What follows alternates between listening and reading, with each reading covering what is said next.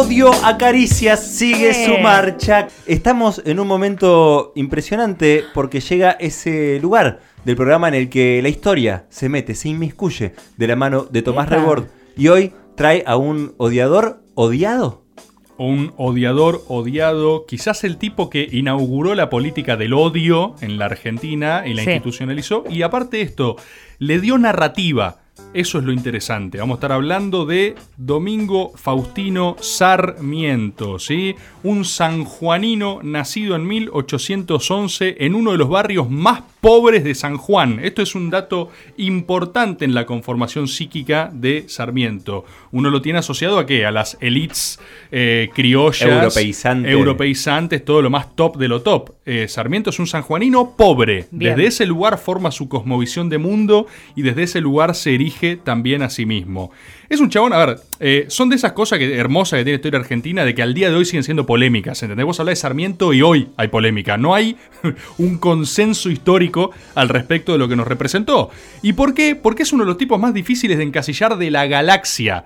Básicamente, eh, Sarmiento es alguien que escribió sobre todo. O sea, su obra completa son como 52 tomos, para que se den una idea. O sea, un tipo que a lo largo de una vida políticamente activa se posicionó sobre todas las cosas sobre las que te puedes posicionar, lógicamente vas a entrar en contradicciones, en desdecirte, en cambiar de posición, algo que hemos hablado miles veces en este programa. Uno va cambiando de opiniones en cosas a lo largo de su vida, y Sarmiento fue increíblemente vehemente en todas sus posiciones. O sea, es un tipo que nunca fue a medias Es como el en Diego nada. de ellos, del siglo XIX. Totalmente, absolutamente. ¿Es igual? Otra cosa ¿Es lo mismo? es exactamente el Diego de ellos. Vamos a ver si están de ellos también. Del siglo XIX. encanta, siglo Sí. XIX. Del siglo XIX. Diego de ellos, todas estas categorías. Y también es, ¿sabes para mí qué es la definición? Es un tuitero. O sea, Bien. Sarmiento es alguien que si hubiera accedido a redes sociales, pero lo hubiera descosido de una forma que te hubiera Pero es enloquecido. tipo Diego Papic, gente que le va bien en Twitter pero que es nefasta. Yo creo que, yo creo que es nefasto indudablemente,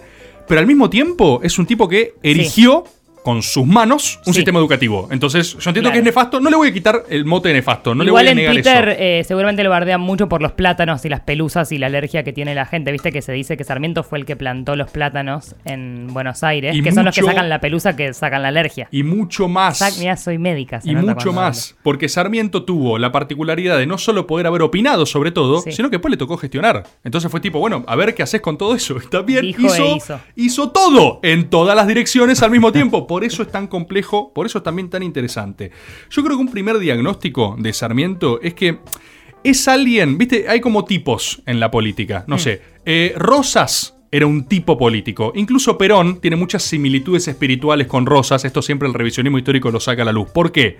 Porque ambos eran, no sé, eh, caudillos federales de Buenos Aires. No, las bolas. Sino por ese tipo de gobierno que incluía la diferencia. Esta cosa medio de jugar al pendularismo político. Posicionarse entre dos bandas y arbitrarlas ambas. Claro. El rosismo tenía eso, esta cosa de gente que se odiaba y decía, bueno, qué sé yo, obviamente matando unitarios, ¿no? Pero, eh, bueno, vengan, vengan las diferencias, vengan los caudillos, che, con los indios negocio y los quiero a todos adentro. Sarmiento es casi que lo contrario, es una política hipervisceral, es ir enojándote a muerte con cada persona que te agravia, básicamente. Entonces es la política más excluyente del mundo en términos de adversario político. No estoy hablando en términos sociales, que también lo vamos a hablar. Pero entonces el tipo, vos ves que sus primeras decisiones, sus primeras decisiones, son parecen todas intestinales, ¿entendés? O sea, sus posicionamientos, él llega a enrolarse en uno o en otro partido por la persona con la que se peleó. Bien. ¿Entendés? Y ahí se va acomodando. Yo creo que esto parece un detalle, pero explica mucho de lo que hizo el chabón después en el resto de su vida. Al tipo, por ejemplo, lo meten en el ejército federal, se queja porque hay cosas que no le gustaban, lo toman como insubordinación y lo meten preso. Entonces, a partir de ahí, tipo dice odio a los federales. Se enrola en las filas del Manco Paz. ¿Sí? Después se va con un tío, etcétera, empieza a escribir, ya arma como sus cuadernos. Es un tipo completamente autodidacta. Quiso estudiar con una beca en Buenos Aires y Buenos Aires lo rechaza. Uh, O sea, nuevamente, golpes a la psiquis. Tipo, yo quiero pertenecer y no me dejan. Soy un eterno rechazado. La vida de Sarmiento está asignada porque lo echen de lugares. Nadie se lo banca. El tipo, básicamente, eh, jura su odio federal a muerte, empieza a escribir contra los federales y lo exilian. Lo van de San Juan, lo van de Cuyo. Ahí es que en la retirada escribe en una piedra una frase en francés que es On le te pont les idées Ah, ¿Sí? muy bien te sale. ¿Cómo Soy es? On le toupon les idées. ¿Algo de las ideas? Las ideas no se matan. El chabón escribe en una piedra, en francés, críptico, enigmático, para romperle la cabeza a la gente que piensa qué mierda quiso decir. Ahí Porque arranca- recordemos que en el siglo XIX no tenían lo que es Google Tradu- Translate. No te había cagado, Sarmiento. Así que te llegas a la piedra y ¿sabes qué dijo? Ah, puta, no sé qué. es Esto esto. cosa de mandinga me parece que está en un idioma raro de allá. Oh, muy eso para escribir así. Insisto, autodidacta Sarmiento. Todo lo que aprendió fue no- leyendo y a cara de perro y entendiendo a las piñas, básicamente. Ahí arranca una segunda etapa de su vida que es el exilio. Sí. Acá Sarmiento forja su pluma inmortal. El tipo empieza a hacer ejercicios propagandísticos. De hecho, se podría discutir que su primer ejercicio fue escribir esta frase en una piedra, porque la gente Claro. estaba hablando de él en un país y en otro. Están diciendo, ¿qué quiso decir Sarmiento? Pero ¿quién es Sarmiento? O sea, tipo mística, magia, Claro, confusión. gran tuitero, la verdad. Gran tuitero. El tipo, exiliado en Chile, arranca a escribir. Ahí es donde empieza esto del Facundo. Si empieza a escribir Sí. una, una historia.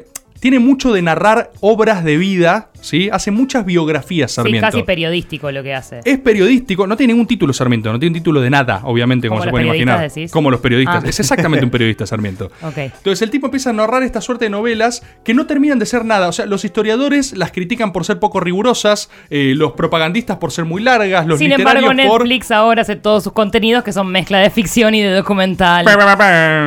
Sarmiento, programador de Netflix. Entonces, eh, el tipo en esa época se fuma críticas, pero porque el chabón estaba hablando otra cosa. Él en sus escritos mezcla todo. Es un romántico, es una prosa que es de las mejores plumas de la escritura hispana en serio. O sea, es una locura leer cualquier cosa que escriba Sarmiento. Y cuando digo cualquier cosa, es cualquiera. El tipo escribe memorias de su provincia sobre su infancia dura en San Juan, escribe El Facundo, que es una descripción psicológica de su enemigo. Es súper es interesante meterse porque tiene cosas que es medio rosa en la admiración, ¿entendés? Él habla de Facundo Quiroga con una cosa de odio y desprecio, pero al mismo tiempo es una figura temible y fabulosa, es como... Y hace un libro Un sobre él, libro. le pone su nombre y es su libro más conocido. y Y más- hablas de Rosa, o sea, el chabón elige medirse con el más grande de la época. Es tipo, Sí. ¿quién es el más grosso acá? Rosa, yo le voy a dedicar toda la artillería a él. Y así se va construyendo. Pero en esta cosa, es como en Pandilla Nueva York, cuando odias a tu enemigo, pero lo admirás porque Pero está a tu es que, altura, ¿viste? De hecho, hay muchas, muchas figuras públicas que son mucho más conocidas por a quién odiaron, por con quién se pelearon. Es una forma de hacerse famoso mucho más rápido en este momento. Pelearse con alguien, odiar a alguien. Les periodistas eh, que es de la oposición, básicamente, hacen su carrera y construyeron su Eh, carrera hay una, odiando. Hay una frase de, José Ingenieros que Ah, dice: Más de un mediocre ha sido honrado por el puntapié de un grande al que insultó, ¿viste? Claro. Como que te pega una patadita y te significó en eso. Bueno, Sarmiento creo que también tiene credenciales para demostrar que él tenía con qué, ¿no? O sea, una de las mejores plumas del continente. Ahí también, ¿qué pasa? El Chon escribe escritos políticos en Chile, empieza a agitarla en Chile también. Eh, él admiraba mucho a San Martín, muchísimo. San Martín era para Sarmiento lo más grande que hay. Y el tipo le escribe una serie de cartas bancándolo en Chile. Chile era el único gobierno patrio que no le había mandado ni guita a San Martín ni le reconocía nada. Entonces era, era un tema. Él instó el reconocimiento público por Chile de San Martín. Entonces a Chile ya le empezaba a romper las pelotas a Sarmiento también. ¿Qué hacen? Lo mandan en una gira europea, ¿sí? periodística, a investigar los sistemas educativos de otros lugares. Esa es la famosa gira donde el chabón empieza a concebir su libro de la educación popular. Se junta con San Martín, tiene una entrevista con San Martín en Chile, en Chile no, en Francia, perdón, cuando ya se va, eh, y básicamente discuten sobre el tema de Rosas, viste que en ese momento San Martín bancaba, como que dice, che, le voy a mandar mi sable, Sarmiento, un pibe de menos de 30 años, La tiene tupé, sí, ¿no? discutía, pero con todo el mundo, viste. En esa época también son el tema de las famosas orgías de Sarmiento. Ajá. Sarmiento tenía la pulcritud contable de pasar todos sus gastos al gobierno, incluidas sus orgías, sus actividades sexuales. Ponía orgía, eh, la contaba y el gobierno chileno ¿Pero se qué la agarpaba. gastaba en orgías? Eh, un peso, dos pesos, hay gastos, Ah, un higiene, jamoncito toallas, que un ponía ahí algo jamoncito. para un comer, para aperitivo. cortar. Toalla, dice Sí, toallitas, este. Sábanas. Tal cual. Bueno, el tipo, para ver, en serio, o sea, los escritos de la época, por ejemplo, una propuesta insólita en el momento del bloqueo francés, eh, Sarmiento propuso, y todo lo que proponía lo escribía y lo novelaba, Sí. fundar Argirópolis. ¿Qué es Argirópolis? La propuesta de fundar unos Estados Unidos del Sur con una capital en la isla Martín García. Sí, el chabón ahí ya estaba flasheado con Estados Unidos. Sarmiento tiene dos grandes viajes. Europa, que el sistema educativo no le termina de cerrar tanto. Y después a Estados Unidos, donde dice, guacho, es por acá. Es recontra por acá. Esto es mucho más adaptable a lo nuestro, etc. El tipo venía con ese modelo de Estado, así pluri- Sí. pluriestatal básicamente. Y él dice, recuperemos Paraguay.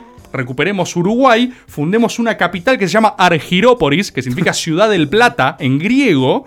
Esta isla rodeada por agua va a ser las veces de Manhattan, no sometida a ninguno de los estados-nación. Y va a fundar un. ¡Está loco! Pero además solamente te agarras de lo de Manhattan. Tipo, bueno, una isla, busquemos para tirar un puente que sea muy lindo y que después Woody Allen haga películas. No, no, él lo decía eso porque era, era más fácil de defender militarmente Sí. frente a presiones de uno u otro estado, porque estaba rodeada por agua. podía- o sea, tenía todo un pin en la cabeza. Pero que pará, era hermoso el ¿qué- chabón. qué- Hermoso. entonces, Paraguay, Uruguay, Argentina. Sí, Paraguay, Uruguay y, Chile. Argentina. No. Chile no. Chile no, no, y era para oponerse sobre todo a Brasil, la amenaza de Claro. Brasil que era muy grande en extensión territorial y todo. Esto obviamente pues cae rosas y queda en la absoluta nada, pero el tipo te mandaba esas, ¿entendés? Fijémonos, después ya, post Pavón, arranca la etapa de su vida que yo llamaría gestión. La gestión de Sarmiento, donde se prueban las cosas. Post Pavón, sabemos, Urquiza eh, lo raja, ahí Sarmiento apoya a un federal, porque Mirá. era apoyar a un federal en contra del otro federal que él odia más. Claro. 100% sarmier- sa- sarmientino, básicamente, ¿no? Entonces, de esa gestión, el tipo termina siendo interventor de Cuyo. Ya estamos post-pavón, incluso, no estaba hablando de caseros antes, perdón. Post-pavón, ya al lado de Mitre, ya consolidado, quedaba todavía la revuelta en la zona de la que él era, San Juan, Cuyo, donde estaba el Chacho Peñalosa. ¿Qué hace Mitre? Lo manda a Sarmiento. ¿Qué le dice Sarmiento a Mitre? Los consejos de Sarmiento, por ejemplo, eran: no trate de economizar sangre de gauchos. Este bueno. es un abono que es preciso hacer útil al país. La sangre es lo único que tienen de seres humanos esos salvajes. Ajá. Sarmiento, ¿sí? A Está Mitre. buena la recomendación. Está buena la recomendación de Sarmiento. Esta es la etapa más sanguinaria de Sarmiento. Sarmiento va a Cuyo y hace una masacre con Remingtons, revienta a todo el mundo. Al Chacho Peñalosa rendido, le corta la cabeza, la clava en Plaza Olta, como diciendo: Soy Sarmiento, estoy loco. O sea, aparte, eh, fíjate la épica de volver a tu tierra natal. De la que te echaron. De acá me rajaron. A limpiar, a higienizar porque hay que matar a unos gauchos para abonar la tierra. Además te corre por izquierda con De el abono. acá, de acá me Pará, rajaron. hermano, Vuelvo aflojá. y los mato a todos. Sarmiento full madness, frenesí de sangre. Mitre se caga las patas. Mitre dice, ¿qué? O sea, Este loco.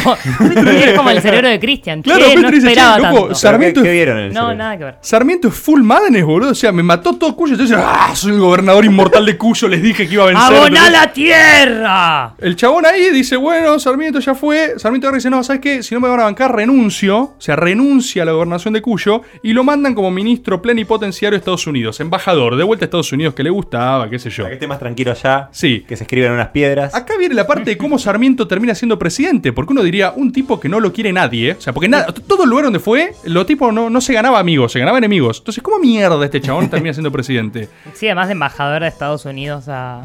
No, por eso porque lo, lo querían lejos, era tipo mejor que se vaya a otro lado. Es como cuando Cristina mandó a votar a China a las dos diputadas que iban a votar en O contra de como la cuando mandaron a Guillote Moreno al Vaticano. ¡Lejos! ¡Sí, lejos! Cuestión, ¿qué es lo que sucede ahí? Eh, Mitre termina su mandato, había una suerte de pacto con Urquiza de no renovar, ¿viste? Estaban todos equilibrando, eran las famosas presidencias históricas. ¿Qué sucede? Mitre tenía otro elegido, pero lo que más le preocupaba era que no agarre Urquiza. A Urquiza lo que no quería era que agarre un porteño, o sea, alguien de la banda de Mitre. Le cerraba a los dos. Había una suerte de empate catastrófico de confusión en el cual Sarmiento, el loco Sarmiento, a quien todo el mundo le decía el loco, era el mejor candidato. Y Lucio B. Mansilla, hijo del Mansilla héroe de la Vuelta Obligado, Sí. lo bancaba mucho y lo empieza a bancar públicamente. Che, y si Sarmiento, y si Uh. Sarmiento empieza por una operación mediática. Mirá. Y el sector medios más el sector militar, que lo bancaban a él por masacrar gente Claro. y por Bien. mancilla, dijeron, che, Sarmiento es un poco la mano dura que necesita este país. Llegamos entonces a Sarmiento presidente. Frase de inauguración, fui nombrado presidente de la República y no de mis amigos. La puta madre Sarmiento, es, impo- o sea, es imposible llevarse bien, no lleva a nadie, ¿entendés? Frase que decía Urquiza sobre Sarmiento. Urquiza estaba sorprendido de que fue a erradicar todas las provincias del pacto que él lo había indignado que Urquiza incluya. O sea, Sarmiento entró a reventar todo, ¿entendés? Frase de Urquiza, ese no hiere por la espalda, hablando de Sarmiento. Ser un tipo que te venía de frente y te Claro. disparaba. Hacía mierda. ¿Entendés? Básicamente.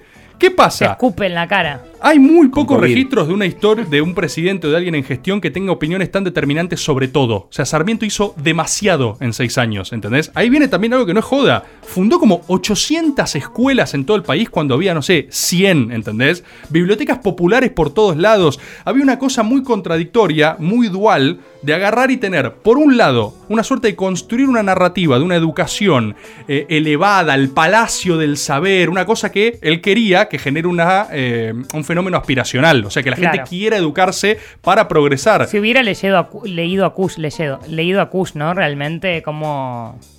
Pasa que tenía que viajar en el tiempo, pero si hubiera leído a Kush en vez de que civilización o barbarie, que Europa, que no sé qué, tranca, hermano, Bueno, dato interesante de Sarmiento, dato interesante que esto me lo, me lo marcó una vez Mati Segretti, amigo, me dijo, Sarmiento nunca habló de civilización o barbarie. El título es civilización y, Y barbarie, barbarie. sí, tal cual. Sarmiento incluye esta dicotomía. sí. La revienta a los tiros, ¿eh? Pero la incluye. Sí, total. ¿Y cuál es su dicotomía educativa, que era su gran obsesión de vida? El chabón agarra y quiere educación de la más alta calidad, o sea, educación de élite, pero popular, para todos. O sea, Sarmiento estaba obsesionado con cobrarle impuestos a los ricos, o sea, los hijos de los ricos iban a estudiar con los hijos de los pobres y lo iban a subvencionar. Y estaba sacado por eso, en una época donde la educación no era ni popular, ni gratuita, ni laica, ni era, por así decirlo, porque no había. Claro. Entonces, el tipo llega con eso. Llega también con un plan de modernización del Estado que es una locura. Su política de comunicaciones traza cable, o sea, traza tendido comunicacional por todo el territorio. Traza, o sea, quiere invertir en ferrocarriles. quiere- o sea, es un tipo que era un huracán de, mm, de emociones y de política y de gestión también. El chabón agarra, da- daba discursos en el Senado gritando, yo estaba medio sordo, tengo los puños llenos de verdades. O sea, un tipo que no paraba. Hay una Hermoso. sesión famosa donde hay un debate por la inversión de ferrocarriles, él pide 800 mil pesos, se le cagan de risa, le dicen no podemos pagar eso, y dice, ah, tranqui, entonces quiero 800 millones de pesos, dice el chabón. Todos se cagan de risa, y el chabón pide al notario que eso conste en actas porque él quiere que las generaciones del futuro No, sepan con lo que él tuvo que lidiar en su presente. No. Fíjate Sarmiento diciendo, este es el progreso nacional, es por acá. Entonces era un tipo que al mismo tiempo que era profundamente racista y genocida, porque John agarraba y decía, en su era mapa de estado, los indios no existían, ¿eh? Hay que exterminarlos, hay que matarlos. Y a los gauchos y caudillos hay que reventarlos, pero son como enemigos dignos. El, el indio era directamente no persona, ¿viste? No existía. Al mismo tiempo que te dice eso, no sé, tiene frases como diciendo, puede juzgarse el grado de civilización de un pueblo por la posición social de la mujer, por ejemplo. Y él agarra y el sistema educativo lo arma con compañeras de Estados Unidos que conoció en sus viajes, que eran capas de la educación mal, y las pone, a- Partners, se dice y la pone a, las pone a gestionar a nivel gubernamental. Cosa que Claro. para la época era una voladura de Imposible. cabeza. Era tipo, che, Sarmiento está loco, en serio. O sea, trajo minas a definir la política del Estado Nacional. ¿Estás loco? Está completamente loco. ¡Ah, mira, cocina! Entre Sí, los, siempre digo. ¿ah? entre los datitos de color, Sarmiento es quien define que el color de nuestra casa patria sea rosada. ¿Por qué? Mirá. Porque Porque le pintó. Porque era la pintó. sangre mezclada con el color de guardapolvo. Falso. Hay mucho, mucho ¿Qué universo dice? imaginario que dice eh, es la mezcla entre unitarios y federales, es la síntesis. Falso. La anécdota es que Sarmiento vio que había baldes de pintura disponible, dijo, hay que pintar la casa. Bueno, pues Sarmiento hay que pedir pintura. ¿Y esa pintura por qué? ¿No sirve? No, bueno, pero es rosa, es raro. Voy a pintarla. Agarró una brocha y se la puso a pintar, ¿entendés? Es tipo huracán Sarmiento. La verdad que toda su gestión es una locura. Muy Eh, proactivo él. hiper mega archi proactivo. Eh, el chabón después te termina, o sea, no, no queda con ni un amigo de su no presidencia. estantes tipo en el despacho presidencial. No, locura así. total. el taladro. y para cerrar, a José Ingenieros dijo de Sarmiento que fue un europeo entre argentinos, No, argentino entre europeos, provinciano entre porteños y porteño entre provincianos. Leonardo decía que el destino de los hombres de genio es estar ausentes en todas partes. También cuando murió, Carlos Pellegrini, frente a su tumba, dijo, fue el cerebro más poderoso que haya producido la América. Tomás. Rebord, storyboard de Domingo Faustino Sarmiento y pueden escuchar este y todos los demás en la lista de storyboards Qué de lindo. Spotify.